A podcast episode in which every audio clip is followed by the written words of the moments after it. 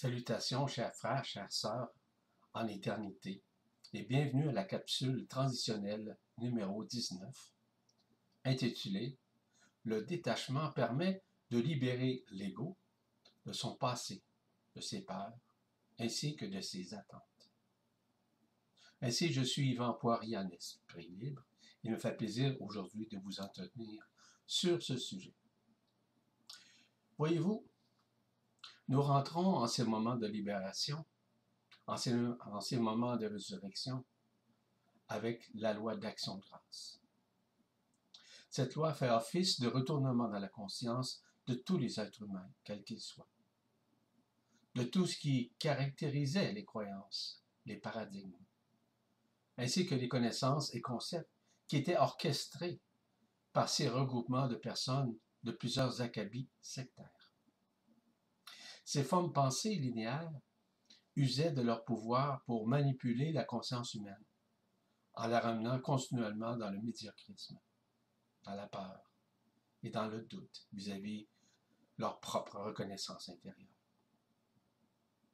Ainsi, la loi d'action-réaction ou karmique est sur le point d'être complètement englobée, voire dissoute, par la loi d'action de grâce, où chacun d'entre nous sera libre de tous les avélissements séculaires.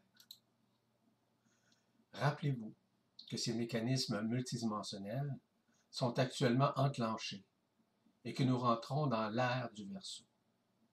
Ce sont ainsi les cavaliers de l'Apocalypse qui se manifestent vis-à-vis les eaux du ciel ou les eaux d'en haut, ou les feux des eaux du ciel qui sont déjà entrés en lumière avec nous et qui viennent purifier tout ce qui maintenait notre conscience dans l'enfermement soutenu par la loi de la dualité, ou loi d'action-réaction, comme vous savez.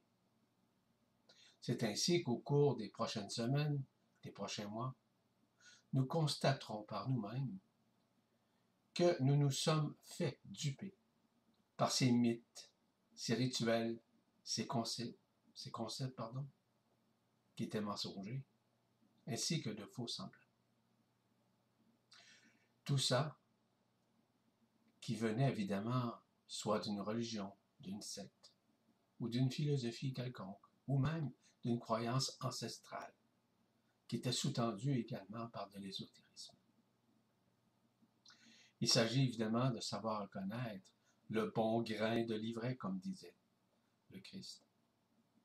Nous sommes donc à l'orée d'un changement imminent dans la conscience, ainsi que du subconscient, où nous pourrons vivre enfin une liberté de tout ce qui sous-tendait le mensonge de la part de ces êtres malveillants.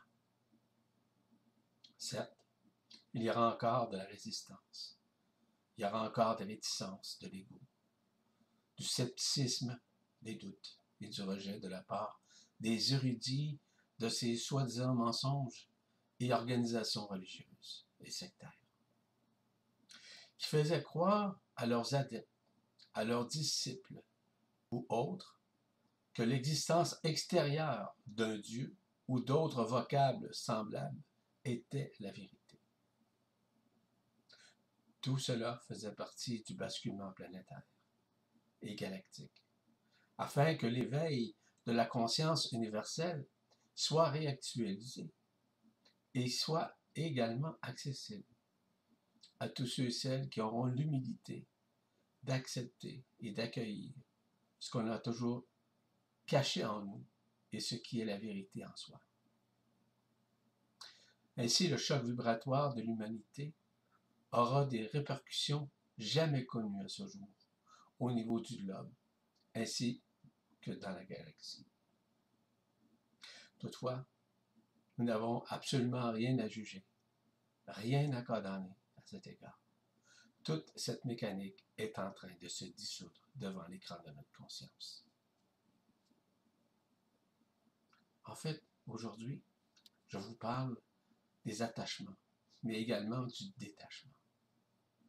En somme, qu'est-ce que l'attachement? D'où vient-il au juste? L'attachement représente en réalité, dans notre conscience, la relation émotive ou émotionnelle que nous avons avec quelqu'un ou quelque chose auquel on ne peut se départir de peur de le perdre. Comme vous le savez sans doute, parfois, il est difficile de se détacher des choses que nous détenons, et ce, pour toutes sortes de raisons. Les détachements peuvent être émotionnels, nostalgiques, ou une difficulté de se défaire d'un passé profondément gravé. Le détachement en est de même dans le fait de se détacher de certaines personnes qui nous tenaient à cœur, bien entendu, suite à une mort ou à une séparation avec une de ces personnes. Cela provient également d'une grande insécurité que nous n'avons pas encore guérie ou d'une dépendance que nous n'aurons pas encore décodée parce que nous ne sommes pas suffisamment autonomes.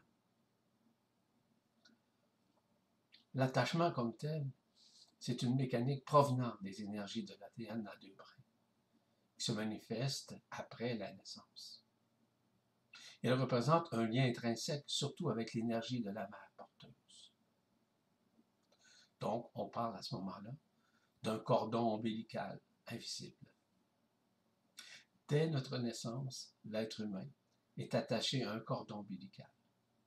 Ainsi, on peut dire l'attachement éthérique avec le cordon ombilical, avec la maman. Il s'agit du fait que ce cordon est encore très présent entre la mère et l'enfant. Nous parlons ici d'une mécanique subtile qui maintient un lien intrinsèque difficile à détacher. Même scindé, il demeure dans le corps énergétique, un lien invisible avec la maman se manifeste tout au long de la vie. Ainsi, l'être concerné doit apprendre à s'en détacher intelligemment, avec amour et avec douceur. Maintenant, qu'est-ce que le détachement? Le détachement représente la libération d'un lien existentiel avec quelqu'un ou quelque chose, bien entendu. C'est en somme la libération d'une charge ou d'une lourdeur inutile que nous devons nous défaire afin d'évoluer en harmonie vibratoire avec ce que nous sommes en dedans de nous. Il s'agit ainsi de la libération des mémoires existentielles, des vies antérieures et même celles actuelles, mais aussi tout ce qui sous-tend l'action subtile du subconscient, qui également vit cette solution par le feu igné de l'esprit. De quoi au juste devons-nous nous détacher? Bien entendu, du matériel.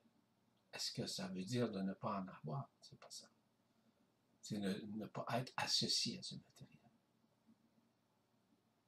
Nous devons être détachés des émotions négatives, des pensées subjectives, de nos connaissances inutiles, des dépendances avec quiconque ou avec quoi que ce soit. Mais également des formes pensées et parfois même de certaines personnes. Et je dirais même de nous détacher de l'ego, voire de l'extension de l'esprit qui a été piégé dans la matrice astrale. J'ajoute à ça des voies existentielles, des incarnations implantées dans le cervelet, ainsi que dans la couche isolante occulte du subconscient. Qu'est-ce que le subconscient juste? Le subconscient est en réalité la bibliothèque de nos expériences existentielles actuelles ou dans nos vies quotidiennes dans son ensemble. Tout y est enregistré. les moindres faits, les moindres gestes, nos actes, nos pensées, nos envies, nos désirs, nos observations, nos émotions les plus subtiles. Il est en quelque sorte la vidéo cachée de toutes nos incarnations qui a permis d'enregistrer nos vies dans le cervelet. Donc, lorsque nous sommes angoissés, lorsque nous sommes dans une anxiété quelconque ou dans un stress et crainte de plusieurs acabits, tout ça est déjà enregistré dans le subconscient. Ainsi, il contrôle sans que nous nous rendions compte. Il crée des liens, des relations entre les événements, entre nos désirs, entre nos besoins, voire notre soi-disant esprit de décision qui se voit falsifié. Dans l'infinie profondeur de notre subconscient se trouvent des forces et des pouvoirs que peu de gens connaissent. Il s'agit graduellement de les découvrir par un travail de reconnaissance de ces énergies subtiles qui englobent chaque mouvement de notre vie. La problématique du subconscient, mais qu'en est-il? Juste? En fait, il est le porte-étendard de notre inconscience, évidemment, et même celui de la planète. Il est le lien existentiel qui abrite les mémoires de nos lignées génétiques. On appelle également la transgénéralité. Des mémoires d'au moins sept générations derrière nous. Il est fabriqué comme une toile d'araignée qui capture tout ce qui voit, vibre, entend, touche, sent et ressent. Il ressemble étrangement au capteur de rêve fabriqué par nos amis autochtones. Le subconscient enregistre tout ce que nous effectuons dans notre vie, peu importe la situation, peu importe l'événement.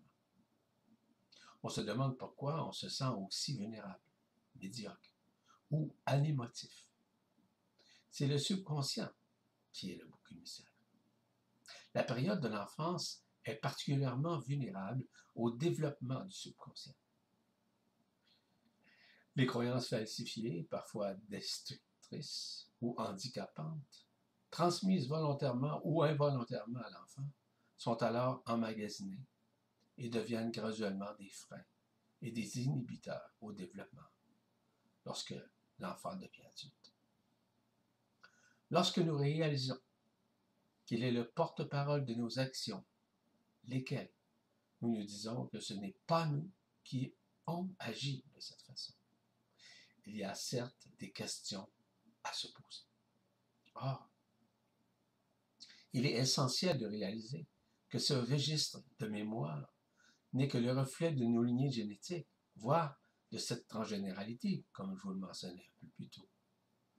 Et que nous devons avoir suffisamment de conscience pour réaliser que nous sommes simplement les prisonniers de cette mécanique subconsciente. Le subconscient fonctionne à partir d'un programme, un peu comme un ordinateur, et traite l'information à partir des idées ou des croyances avec lesquelles nous l'avons nourri, avec les programmes qui avaient été introduits en nous. Néanmoins, il faut réaliser que le, subconscient enregistre tout ce qui se passe, mais aussi imprégné par la manifestation énergétique des personnes que nous rencontrons, des lieux où nous habitons ou encore des lieux où nous visitons. Ainsi, le subconscient serait en grande partie la cause de nos agissements conscients et inconscients. Il faut donc considérer que ce registre, qui se transmet à l'âme, pourra autant nous nuire face à plusieurs situations dans notre vie. Le subconscient est le siège de l'instinct, de la survie et de l'émotion interactive. Nous devons être alertes afin de réaliser qu'il se manifeste surtout dans des moments d'inconscience, dans des moments d'insouciance ou même de fatigue, qui ont engendré et qui engendrent probablement de la frustration, de la colère, et parfois même la rage. Pour atténuer son fonctionnement nuisible à la santé mentale, psychologique, psychique, vitale et physique, nous devons prendre des moyens comme, par exemple, la méditation, des arts de détente, Qigong, du yoga, d'autres techniques semblables. Je signale que l'hypnose est généralement une résurgence des mémoires qui ont été occultées dans le subconscient. Il est excessivement dangereux d'appliquer l'hypnose parce qu'elle ramène en arrière-temps les personnes à retrouver et à renouer avec des souvenirs qui doivent plutôt être dissous que réactivés. La problématique se situe au fait qu'en réinitialisant une mémoire existentielle, nous risquons de la revivre au sein même du moment présent. Ce qui peut engendrer des retrouvailles et une recrudescence avec des mémoires d'une maladie, d'une violence quelconque ou des peurs qui ont été engendrées au sein de la dite vie normale. Il ne faut pas combattre, combattre ou lutter le subconscient. Il s'agit, évidemment de le gérer afin qu'il ne prenne pas toute la place dans notre vie. Le subconscient ne connaît pas l'émotion comme telle, ni le sentiment. Il est neutre, il ne résonne pas, mais il les fait ressurgir cependant. Il emmagasine dans sa mémoire tout ce qui nous arrive. Il fait ressurgir des rêves cauchemardesques qui font partie du subconscient durant son vécu, autant dans la journée que durant nos nuitées. Le subconscient doit être traité comme un enfant inconscient, par la douceur, et surtout par l'éveil de la conscience, afin qu'elle n'obstrue plus la conscience à se sentir médiocre. Pour vous donner un exemple, disons qu'un de vos parents est alcoolique et que vous avez cette tendance.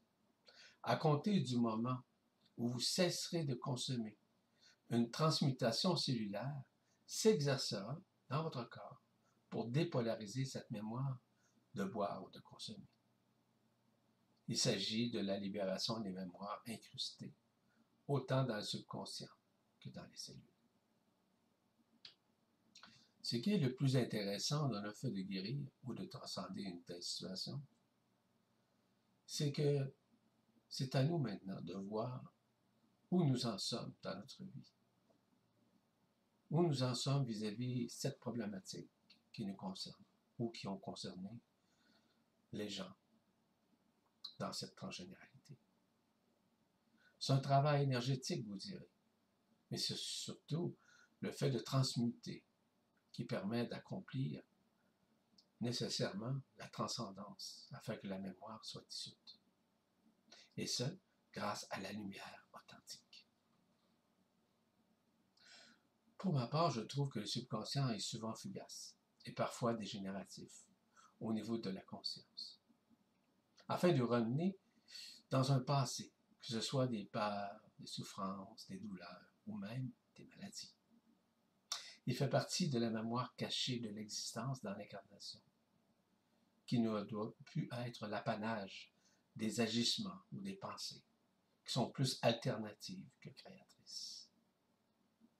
Il ramène souvent la conscience vers de basses vibrations et de basses fréquences, par l'entremise, par exemple, des angoisses, d'anxiété, etc., qui causent des problèmes ou des symptômes physiques, psychologiques difficiles à guérir. Il y a la possibilité également que ce subconscient nous ramène dans des dépressions, soit une dépression nerveuse, un burn-out, qui prend littéralement la place dans la conscience de l'être. Il ramène à la fatigue chronique, un manque de confiance, où le doute s'installe, voire un médiocrisme bien inscrit au sein de ces mémoires dégénératives. Le subconscient cache des voies et des pistes de solutions occultes créées par l'ego, que ce soit parfois à la hauteur que très médiocre. Il est l'effet nocif et énergétique qui empêche la personne, ou l'ego si vous préférez, à se contacter à la spontanéité de l'Esprit Saint. Les personnes se demandent pourquoi se sentent-elles aussi vulnérables. C'est que le subconscient, avec ses mémoires existentielles, prend la place de la conscience qui tente de s'en sortir. Je le répète, ce n'est certes pas par l'hypnose qui permet de s'en sortir. C'est plutôt par la compréhension de l'acceptation de la vie que nous avons scénarisé avec l'extension inconsciente et insouciante de la vie, de l'esprit qui est devenu plus mental que spontané. Et tout en accueillant évidemment les circonstances dans ce dont nous vivons ici-bas, peu importe la tournure des événements. Et tout ça afin d'apprendre à résilier toutes ces situations que nous ne pouvons contrôler. En se rappelant évidemment que c'est nous-mêmes qui avons créé ce scénario de vie ou ce plan de vie. Nous sommes donc tributaires de ces moments de coexistence entre ce qui nous reste à transcender afin de renouer avec l'Esprit Saint. Il faut également se rappeler que ce, ce scénario, c'est celui de l'ego. Donc, le subconscient vient jouer le contrevenant qui essaie par les expériences passées de nous culpabiliser, de nous faire regretter. Toutefois, quand nous sommes conscients que ce tributaire n'est que la version illusionniste de l'ego et que rien de tout ça ne nous appartient, nous sommes maintenant à comprendre davantage ce qui nous sommes. Parce que voyez-vous, le subconscient nous met dans des relations ainsi que dans les liaisons enfermantes du scénario de vie bien orchestré, bien entendu. Et s'il s'agit bien, inévitablement, d'éviter de se culpabiliser. Je rappelle que c'est par la résilience, qui est issue du pardon quantique, que nous pouvons arriver à transcender les voies ancestrales de ces culpabilités, qui n'étaient certes pas des mensonges de la part du scénario créé par l'extension de l'esprit inconscient, qui avait perdu les repères de je me souviens de l'Esprit Saint. Quand on se souvient de pardonner, ainsi, au sens quantique du terme, plutôt que nous donner, on constate que nos frères et sœurs sont aussi innocents et même ignorants que nous dans ce qu'ils sont au fond de leur cœur, sont pareils comme nous. Parce que ce n'est pas l'Esprit Saint qui s'est manifesté de la sorte. Le Saint-Esprit connaît profondément nos intentions, nos pensées, qu'elles soient alternatives, positives ou négatives, sans que nous les exprimions clairement. Il faut donc considérer que nos pensées quantiques soient présentes, voire même omniprésentes, pour qu'elles redeviennent dominantes, sans nous culpabiliser ou sans douter d'un iota de qui nous sommes éternellement. Les pensées quantiques à l'égard du pardon mettent graduellement fin aux attachements, bien entendu. Penser à aimer les autres avant de s'être accepté soi-même est souvent pour se convaincre s'aime ou se faire pardonner de quelque chose. On ne peut pas pardonner à d'autres si on n'a jamais rien eu à se pardonner.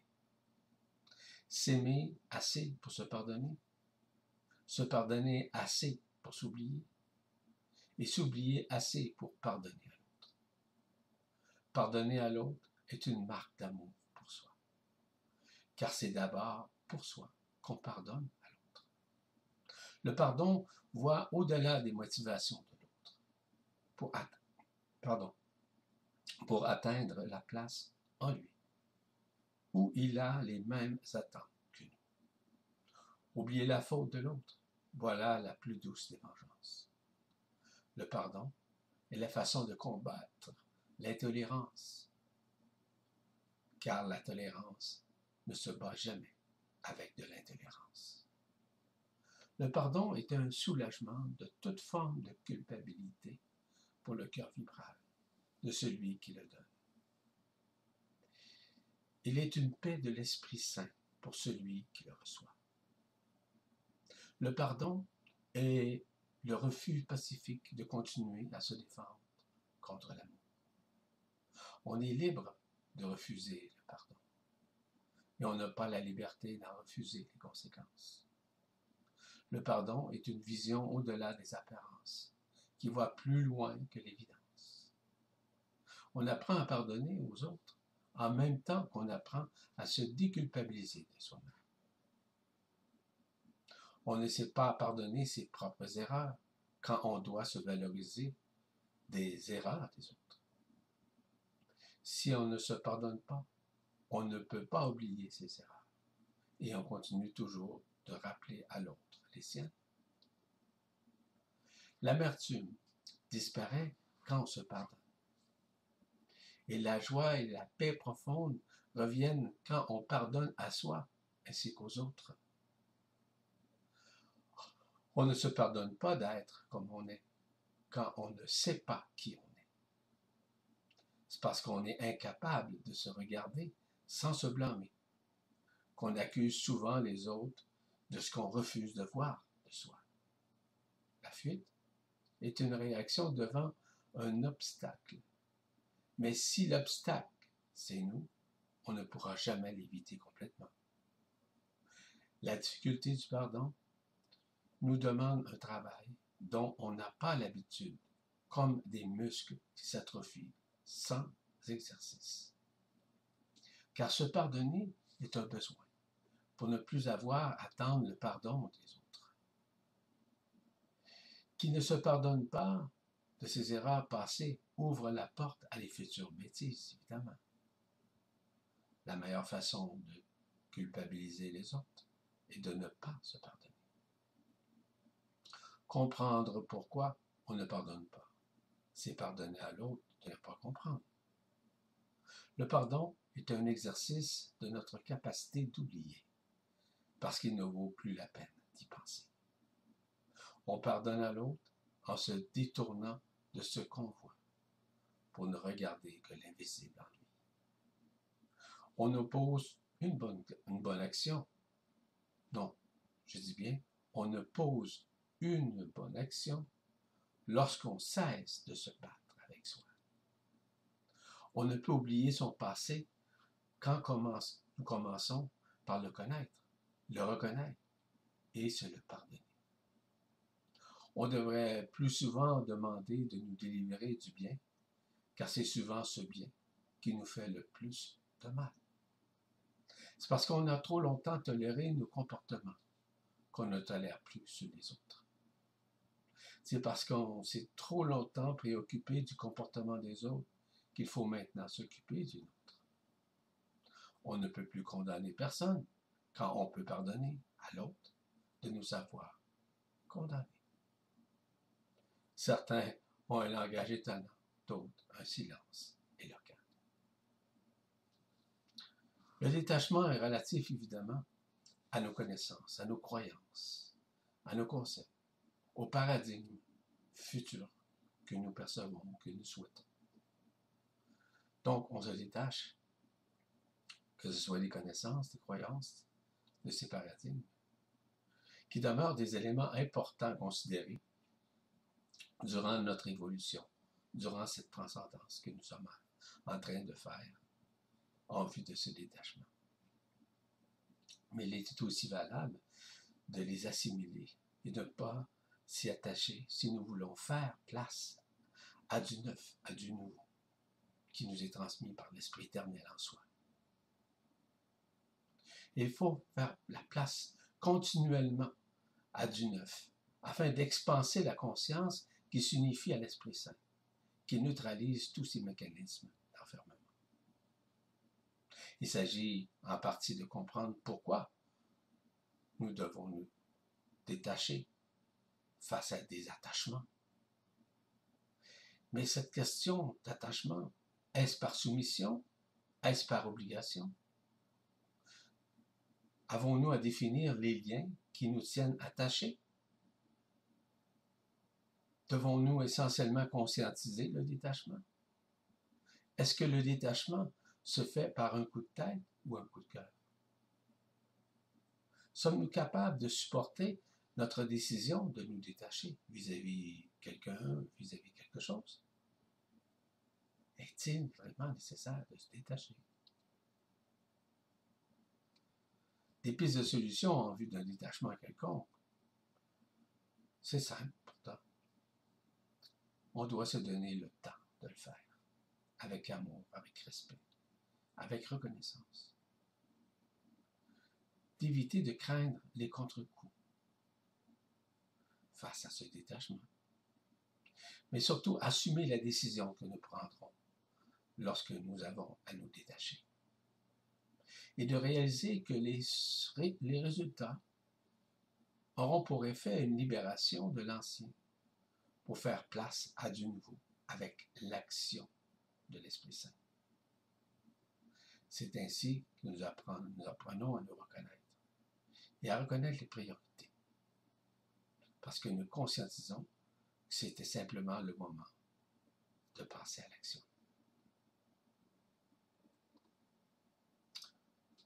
Éviter de se sentir coupable, éviter de, se, regretter, éviter de ne pas se déprimer, comprendre que le détachement peut entraîner des remords de conscience pouvant aller jusqu'à la maladie.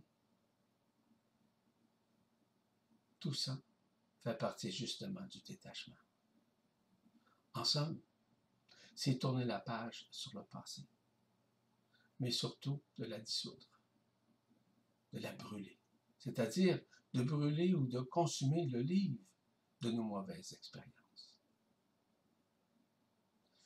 En fait, à quoi sert le détachement? Hmm. Comme vous savez, le temps n'est plus à la tergiversation. Le temps n'est plus aux projections. Enfin, le temps n'est plus à une quelconque peur, mais à l'affirmation à l'assumation de votre éternité. Et celle-ci est votre éternité qui n'a que faire des jeux de ce monde, des jeux de ce rêve, des jeux évidemment de l'éphémère. Christ nous l'avait déjà dit. Nous sommes sur ce monde, mais nous ne sommes pas de ce monde. Ainsi, l'heure est venue de vérifier par nous-mêmes. Le cœur en est la porte, au-delà de l'existence. Certes, le cœur en est la clé avec l'Esprit Saint. Alors, il nous faut avancer libre de toute croyance, de tout conseil, afin de nous libérer de tout ce qui nous enfermait. C'est à nous maintenant de jouer avec l'intelligence du cœur. C'est à nous de vivre l'unité ou la vérité, parce que notre éternité est en train de renouer avec nous-mêmes grâce à l'Esprit Saint. Quelles que soient les difficultés de chacun, intérieures comme extérieures, rappelez-vous que nous avons la possibilité, dans ces moments de difficulté, comme l'appel de la lumière tente de nous rejoindre, de vivre ce que nous avons à vivre au moment présent, que ce soit personnel ou collectif. Tout cela est offert dorénavant dans ces temps nouveaux. C'est le moment de l'appel de la lumière, comme dans les temps et les moments de difficulté. Nous trouvons alors, si nous répondons à cet appel, nous rappelons que cet aliment nous permet de pénétrer dans un nouvel espace où la joie de l'unité vient nous adouber. En effet, quelles que soient les apparences, quelles que soient les résistances, ce qui vient est joie, est paix et sérénité. Ce qui vient est félicité, ce qui vient est amour et lumière, en totalité et en unité. C'est à nous de vivre l'unité ou la vérité qui est notre éternité. C'est à nous maintenant de voir si nous accueillons ou pas. Quand on se détache de tout et de rien, l'ego commence à disparaître, voire à prendre de moins en moins de place dans la vie. Ainsi, nous vivons graduellement une déspiritualisation des anciens paradigmes des voies des religions, vers la spiritualité de la multidimensionnalité où l'ADN quantique commence à ressurgir en soi. Ainsi, le rêve individuel et collectif dans l'illusion commence à prendre fin. La désillusion de l'illusion du jeu de la pièce de théâtre dans laquelle nous avons été enfermés pendant des milliers d'années avec l'ego et la personnalité est en train de se dissoudre devant l'écran de notre conscience.